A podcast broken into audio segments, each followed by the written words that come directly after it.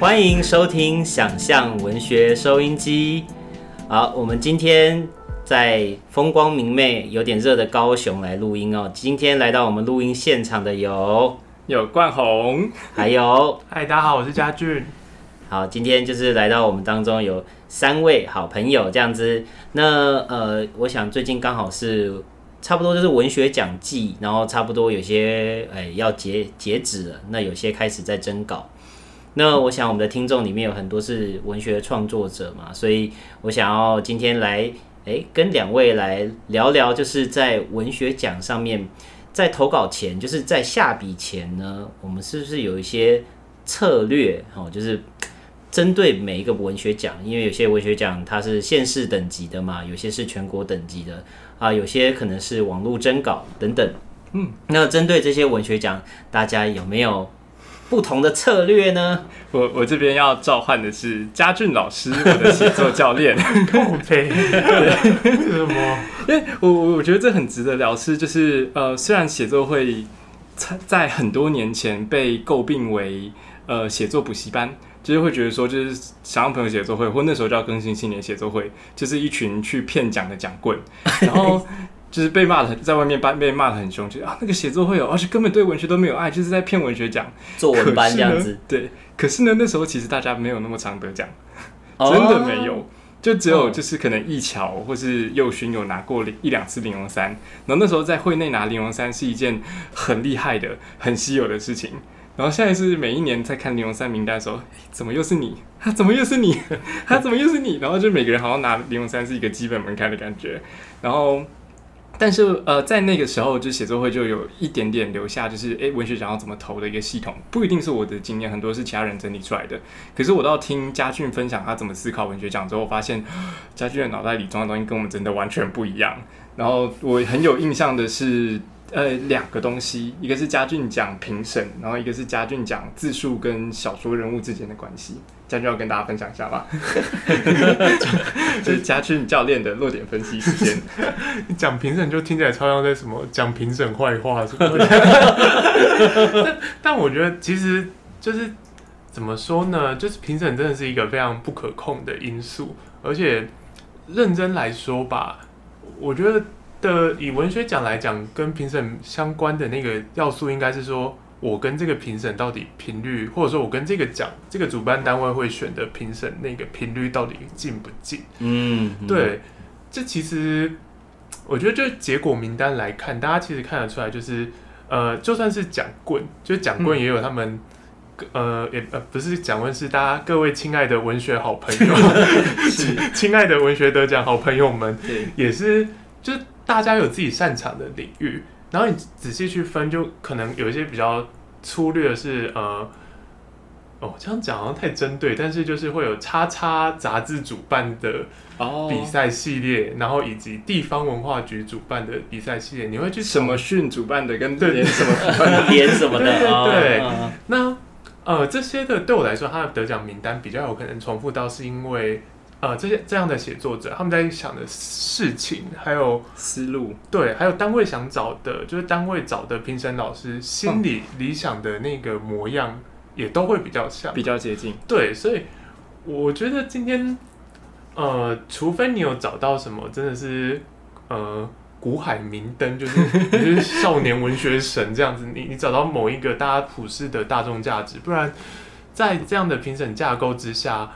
大家可以比较把它想象的是，你是去对不同的客群做开发，嗯，对，那你这样你投的案子，你就不会觉得说我投每一每一个客群，我我在给传产的或者我在给报业的案子，我要给他们的小说要长一模一样。这这件事情其实是一件很奇怪的事情，就是我要用同一个文学观去攻略所有的地方跟全国性的文学奖。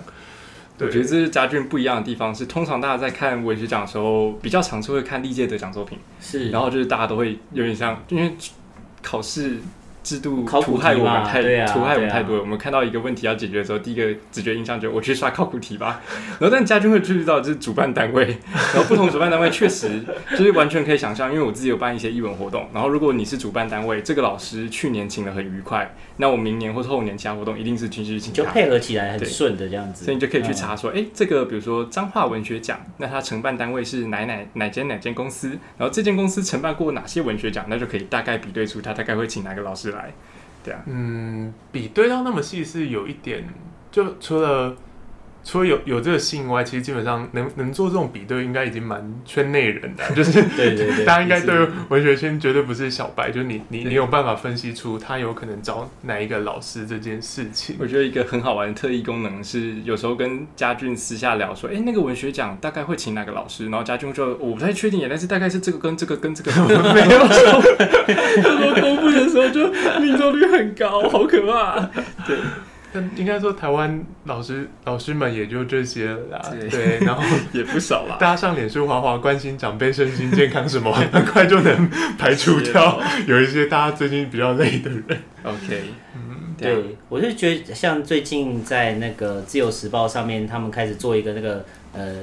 斗阵写作写作斗斗哦，阵自由副刊的一个小专栏，对然后它的名字是取自斗争俱乐部，然后但是是把评审找来斗争，对对对，没错。聊文学奖评审的经验。我觉得这个就蛮有趣的。那个专栏其实我看到标题，但是我没有看。那个那个专栏要帮大家介绍一下吗？哦，好啊，就是最近在那个《自由时报》副刊，然后我猜应该是主要是也是要宣传，就是玲珑山文学奖，嗯，然后他们就去把历届的一些呃评审老师，然后他们对于文学奖还有文学奖作品里面的看法来做一些讨论，这样子。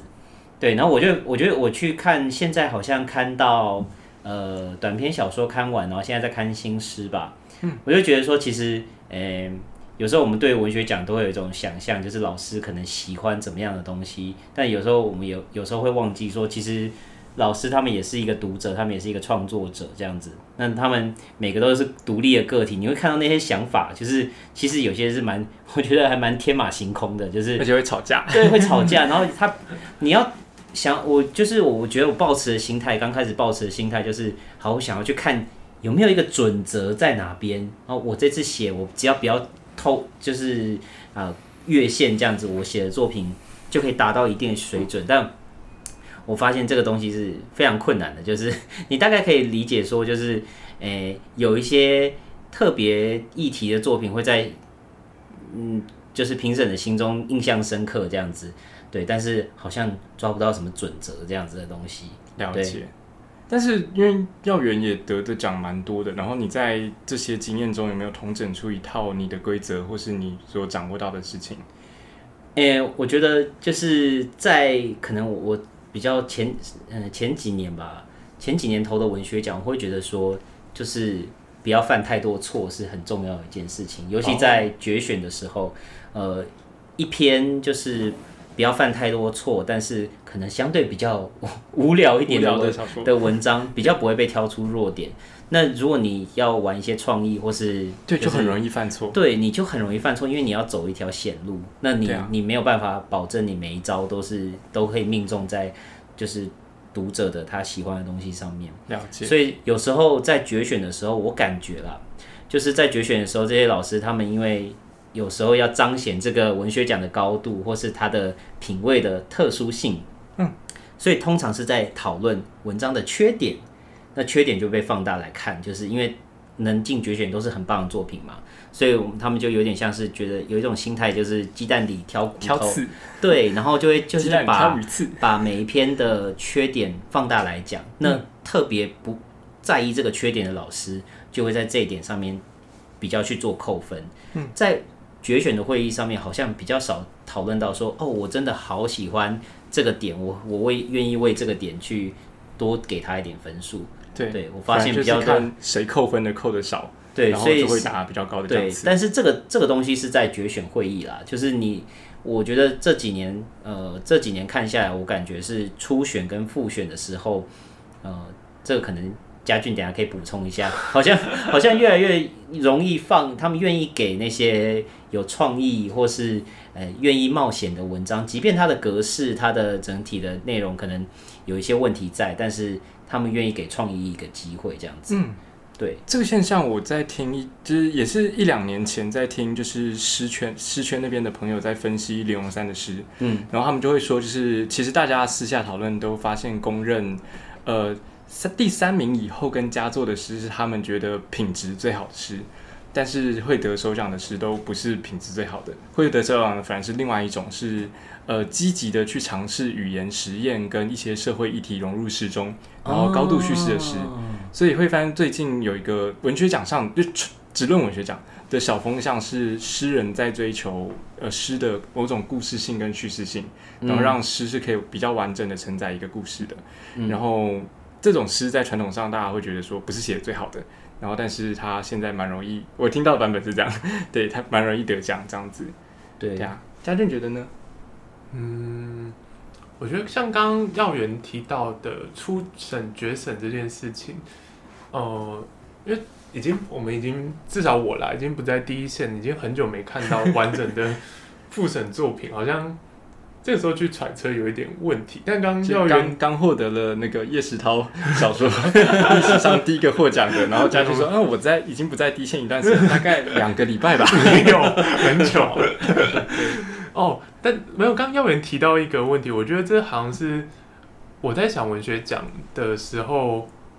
蛮大的一个区别，就是刚刚提到的，呃，你是用显露嘛，就是显露、歪路、歪招，对对对，歪招就是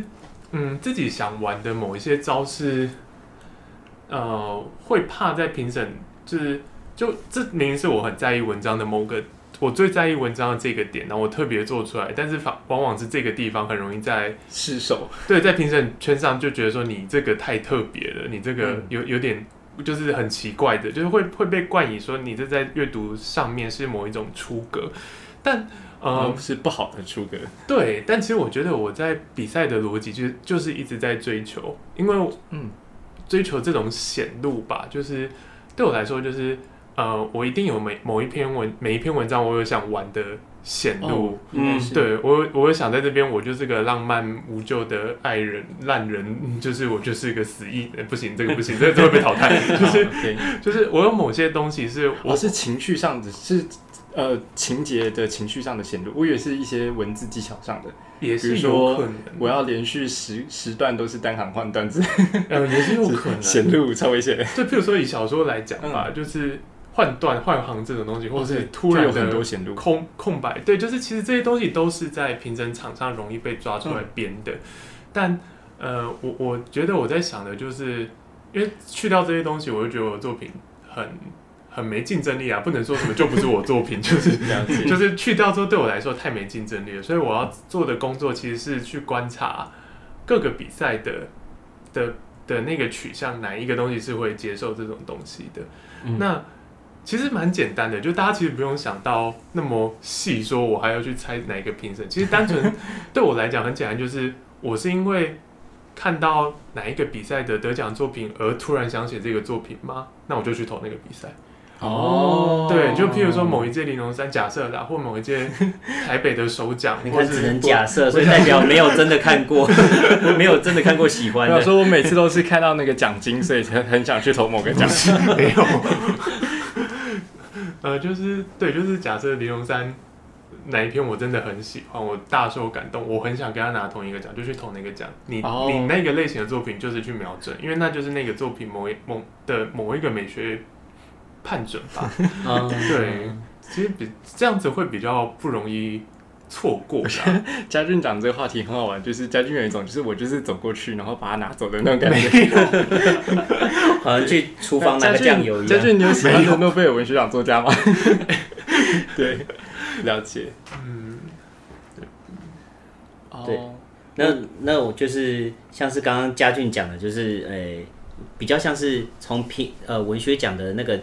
它的那个调性去选择文学奖，有点像是我们都会常讲说，哎、你这一篇好像写到一个都市人的忧郁，那你去投台北文学奖，嗯就会 这种感觉。那呃，玲珑山文学奖就会觉得说，嗯，这一篇你要挑战一个大格局的东西，有时候啦，我会觉得说，那是不是就去投玲珑山这种感觉？哎，玲珑山，你们可以简单分析一下吗？因为我我有看，我有一些假设，但是我其实一直没有统整出玲珑山取向的作品到底喜欢什么。那我隐约只感觉到，这林荣山的作品，它呃都需要某些社会性，然后那个社会性好像不是说你一定要塞什么议题，比如说军中人权啊，或是什么之类的，不一定。但是你的作品要能够把呃。角色的困境放大到某种，就是所有的人生都接准的状态，那就会产生它的社会性。我我的观察是这样，但我没有到很确定。嗯，就比如说在东非大草原上做动物田野调查的人，但是他们情感上发生一些冲突，而这是在任何地方都会发生的。呃，我觉得这点是蛮精确的观察。就是对，就是我自己也是有这样的类似这样的感觉。例如最近的像是啊，职人书写的部分，就是会写呃，我们会抓出一个对大多数读者相对陌生的一个职业或是一个地区，对，或是对那那样的素材，但是我们会去套用，就是在呃我们一般社会当中的情感，那那套用在诶。这样不同的场域里面会激出什么样的火花？有时候，哎，我发现就是这这几年来这样的这样的套路好像还蛮多的。好像是对，对啊。或或是你们有什么样其他的观察吗？玲珑山呢？现在在看零五三有什么得奖？我在看最近的得奖作品，马上开始刷题，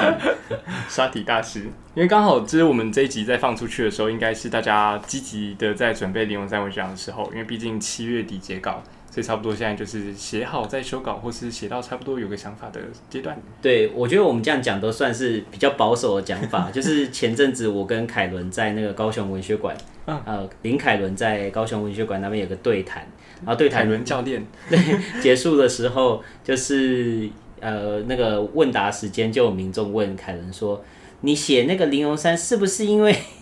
他就直接讲说：“是不是因为这特定的政治立场？”啊！你们林荣山是不是就是写那些？是不是你是林凯伦？对啊，你们就写那些。你跟林林荣山是不是你的爷爷还是谁？不是。对对对。哦，是不是本土跟是不是有政治性？对，在里面。但我觉得这个东西好像已经走远了。这个这这这几年有看看到这样的东西。我觉得这样子的讲法我可以接受，是比如说旺旺校青文学奖，他会在他会在名字里面加入校青，就代表说，哎，我出钱，我旺旺集团出钱。那给大家投文学奖，希望大家是写这个主题的。那所以我觉得谁出钱，他们想做什么都 好像也是他们可以自己决定，或是一些有关佛教的文学奖。哦，对啊，或是佛教的文学奖，它很明确就是，哎，那希望你去捕捉某些佛教里面的呃知识或是体验上的好的细节。哦，也是有这样的文学奖，所以我觉得可以接受。嗯，地方文学奖更明显啊，就是你要有地方元素，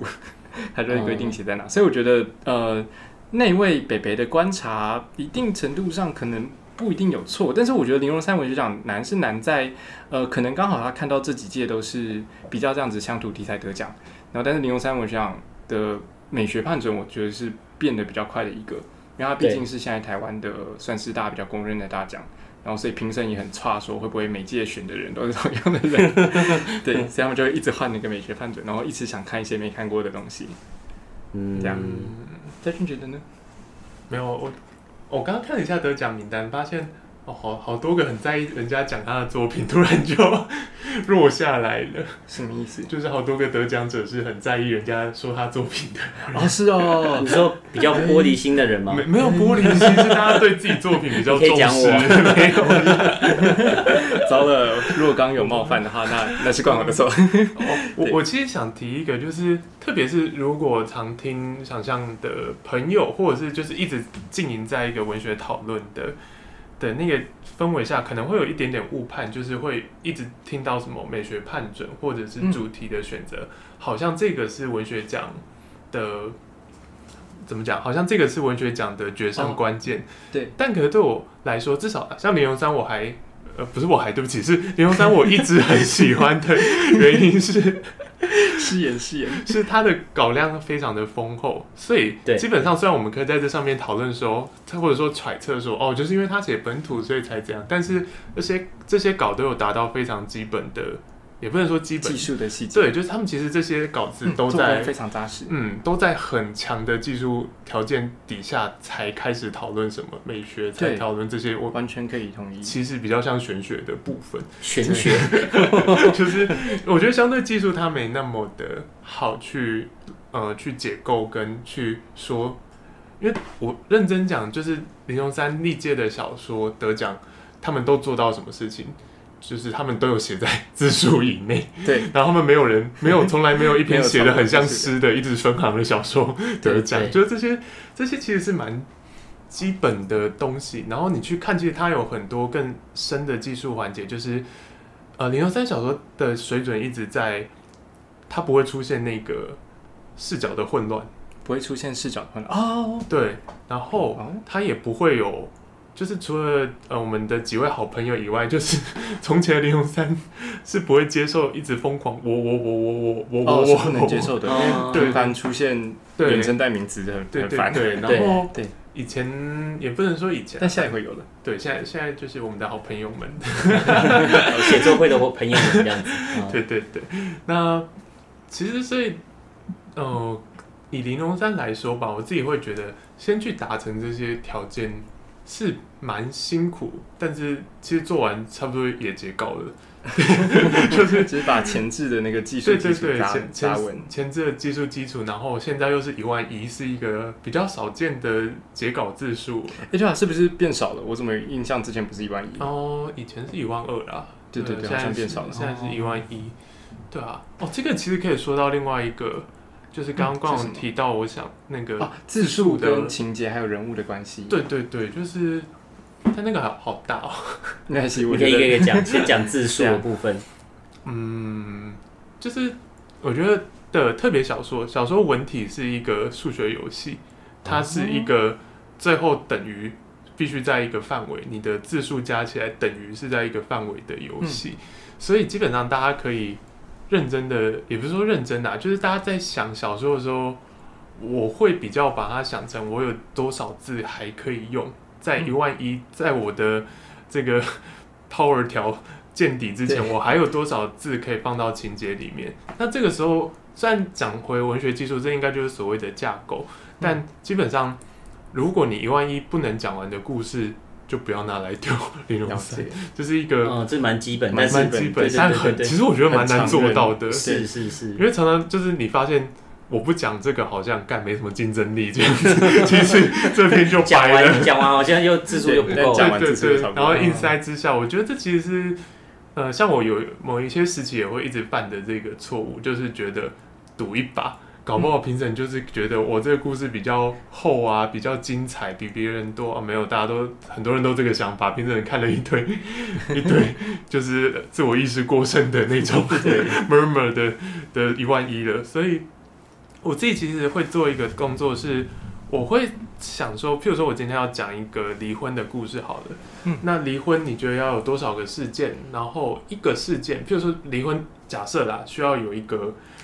发现家里的狗不见，然后一直到你发现是被你的伴侣带走的哦，的这个东西，然后就先写这个，写下来，你看多少字？嗯，那假设你写下来是一千一好了，那一万一除以一千一，你就有十个。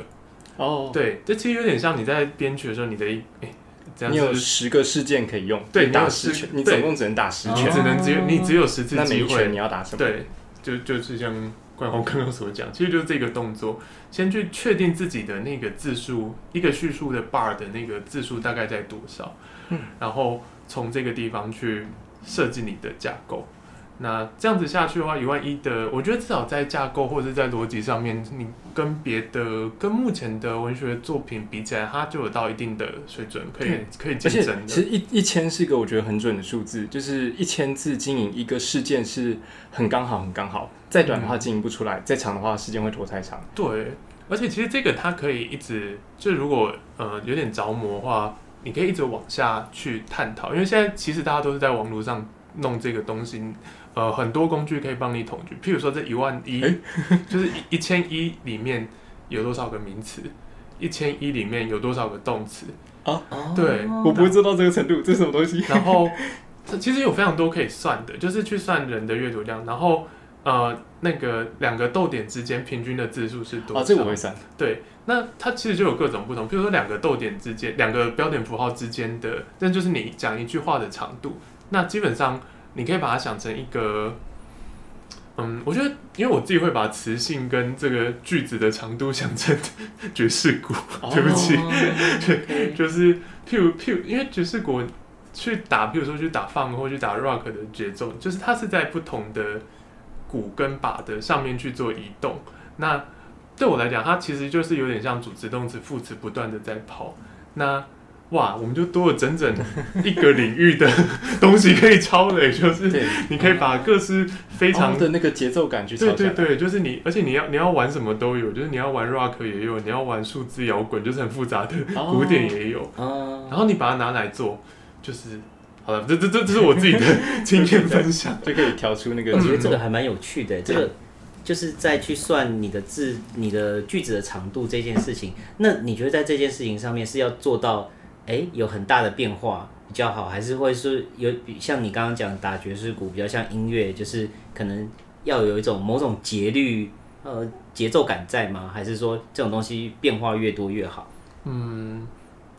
我自己觉得最大问题是要先搞清楚自己到底讲的是什么词性。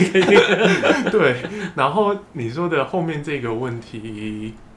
我不知道，我觉得会非常快速找到自己想要的感觉。就如果这嗯其实基本上也蛮考验你对文字的掌握度大概到哪里。对对，因为如果你本来就已经很清楚的、很熟练的可以用文字表达的话，那很快的就是这种我是说，在场各位都没有学会怎么用文字没表有完了，就是就是这种人为的观感，其实他他人是有一定的频率去接收的。对，就像嗯。好，算了，不要再不要再扯更多的。这个有 专业啊，我我觉得可以举一个好例子是呃，比如说纯文学作品跟轻小说或网络小说的那个资讯接受感完全不一样。嗯我们在看纯文学的时候，通常是五行一段，就是就是很很明显，就是所有的都是大概五行用左右 A 一段。四纸的那种比例来看对对对，A 四哦纸的比例大概五行一段，然后大概是我记得是大概五十还是六十六六五十到七十字左右，我有点忘记，但大家可以自己数。然后但是网路就是如果你是发在脸书上，通常极限是三行一段。那轻小说他们跟网络小说都是用单行成段在做他们的节奏感，然后会让阅读的速度大幅的变快，然后那个节奏感就一直加速，一直加速，你就觉得哎、诶看看看怎么就看完了。嗯这样，但字数搞不好是一样的，然后讲故事甚至一样的，只是分行就产生了这样的差别。刚刚刚我讲到就是节奏感越看越快，这其实是我觉得呃纯文学，特别是得奖就是这种呃比赛小说很大家其实比较少注意到一点，就是呃节奏这个东西在得奖的一万一里面，基本上你是一个在跟评审比拼你的专注度，就是你在跟评审博弈他的专注度的一个、嗯。哦。的我觉得很像那个压力游戏，嗯，就是你压下去的时候，如果压力不够，评审会觉得嗯这篇就读过了没什么印象。对对对，可是如果压力爆表的话，他会觉得这篇我读不下去，我不想看了。嗯。然后你要找到那个压力计的最顶端。对，那呃，如果从语法上面，其实有一些，我我觉得其实大家做好都会差很多的的一个东西，就是譬如说重复这个问题，这个重复嗯。有可能是、呃意向，就是我太想要强调一个。意向了哦一直一直一直扣合对对对对因为你怕第一次讲没人看得出来，第二次讲没人看，但第四、第三次第三次讲没看出来就不是你的问题了。对，而且真的已经有人把把人家当笨蛋，人家就看到第三次也会不爽 那种问题。那还有一些比较细的，那可能真的是，譬如说，呃，你在就有点像你的语病，譬如说，呃的，然后了，或者是嗯者，就是有些譬如说它是过去完成式。那现在呃过初稿之前就是 Ctrl F 直接找一次，对，你的的有多少字不？要太多次。对对对，然后啊你大概甚至有些软体可以帮你，就是发现说这篇文章最多的是哪一个字，然后就直接快速的丢一下那个文字云软体，对对对，文字云那种，那它基本上都可以尽量去帮你避免掉这个呃阅读上面因为你的语缀的问题。像我现在刚刚讲的三个的这种写起来其实很长很很烦的，拗口，对啊对对的那个问题会被很大的也比较基本的是，比如说三句以内不要出现同样的词组，对，嗯也是比较基本的。对，是不要出现同样词组，或者除非你要营造一些特别的效果，有有特别效果的话，那就是加强语气啊，对对对。对嗯对啊对，而且因为我觉得这个东西一直往下延伸，它真的是可以一直往下，就譬如说动词就可以算。呃，我以前在比赛的时候，其实有一个小小秘籍这边提供，但它其实有点难懂，哦哦，就就是做做好，家俊家俊教练，就是呃，就是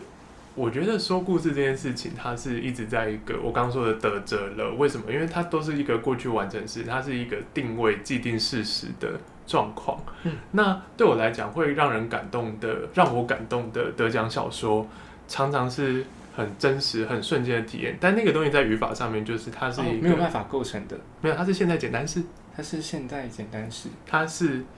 哎、我刚刚想讲什么？等我一下。因为我我忘记前前半段半我我忘记有点可以理解是是，呃，一篇小说我们在阅读的时候，它其实早就被完成了。嗯嗯然后，所以当我说，就是比如说爷爷对我说，就是对不起，家俊，对，比如说爷爷对我说，就是你写下这句的时候，在小说的尺度上，它都是过去完成式，对吧？在过去完成式，就爷爷早就对我说完这句话了，然后他被写下来，现在被读到。可是对读者来说，一切都还是新的，然后故事好像仿佛正在发生。嗯然后但后面后半部我没有听懂。然后嘉俊说，现在简单式的意思是，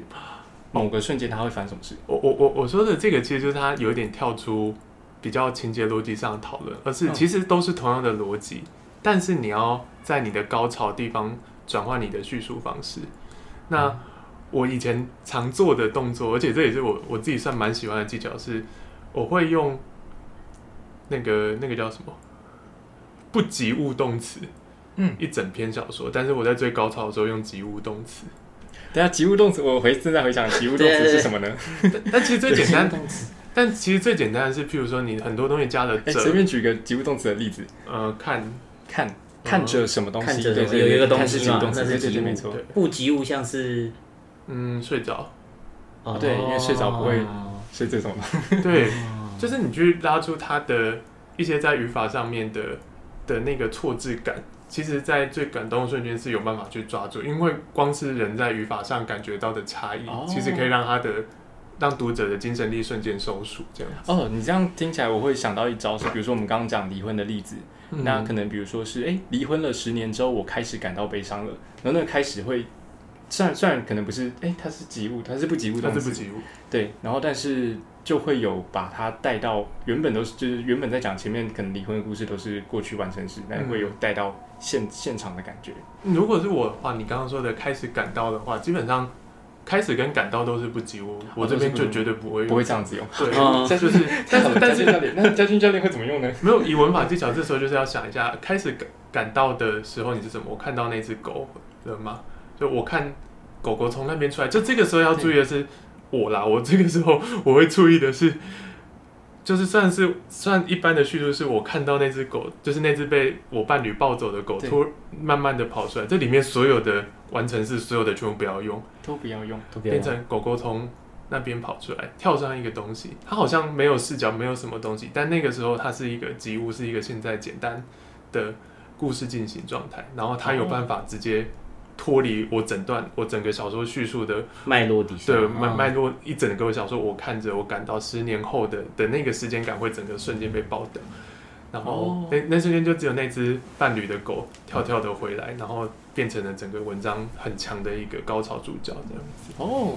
好像有点可以体会。嗯，我也我也感觉到，就是但是没有像家俊这么的嗯讲的这么明确，但是 我通觉得跟健身教练一样，就是健身教练对讲完动作怎么做之后，你要亲手做，你才会感受到它到底是怎么一回事。对我自己在营造这种高潮的时候，我也是常常感觉到，就是要做时空或是大呃，不管是假如说你平常小说里面讲的就是小空间的事情，但是你在叙述高这就是高潮来到的时候，你可能要把整件事情有点像是有时候是做一个总结吗？然后会把整个时间的时间感或是空间感拉的跟原本的文章的叙述的时间感跟空间感是产生很大的差异。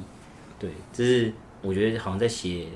就是文章的高潮的时候，你让读者制造一个阅读上的断点，因为跟刚刚的叙述模式不太一样，那你就会让这个这个文字这这段去做发光的感觉。时间感跟空间感抽开，对对对举个例子嘛？比如说举你哪一例子哦篇中，或是即即现即席，即席 我觉得 好难哦。我觉得文学即席演讲是一个极为困难的，好像是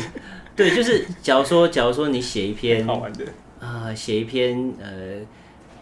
呃母亲生病的故事好了，他可能他得了得了失失智症这样子，那然后你在过程当中，你可能写非常多他呃他失智症的症状啊发生的状况，然后在你的家里面发生什么事情，但是在一些文章的高潮里面，你可能做的那个呃，例如说谁说我忘记了，或是说我忘记那件事情是怎么发生的。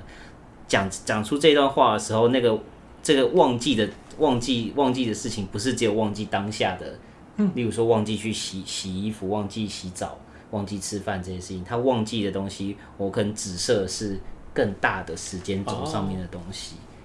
对，我忘记了殖民的历史伤痛了，这对对对对对太大了，真呃对的太大了。啊这这就太大了，但还是还是还是 focus 在故事上，只是把那个你的视角瞬间打开的那种感觉。哦，了解。对，刚刚嘉俊讲说，就是在段落的经营上面，就是你会发现说，你大概每一篇故事，你在讲一个事件要用多少字，我觉得这个东西，对，我我非常有体体会，就是它好像是一个是一个动态平衡的感觉。我要讲的是这件事情，我觉得很难。你在写作之前，你任何故事在写作之前，你就先设定好了。嗯，这个好像真的是，例如说我我脑子我先想好，像刚刚嘉俊说我要写一个离婚的故事，然后我大概有一些爆点，或是我想要设计的的对话想好了，然后你开始去操作，你实际操作，你才知道说这个段落你要花多少字。嗯，我觉得这一这个东西好像是每一篇小说，每一次重新创作的时候都是不一样的事情，至少对我而言啦。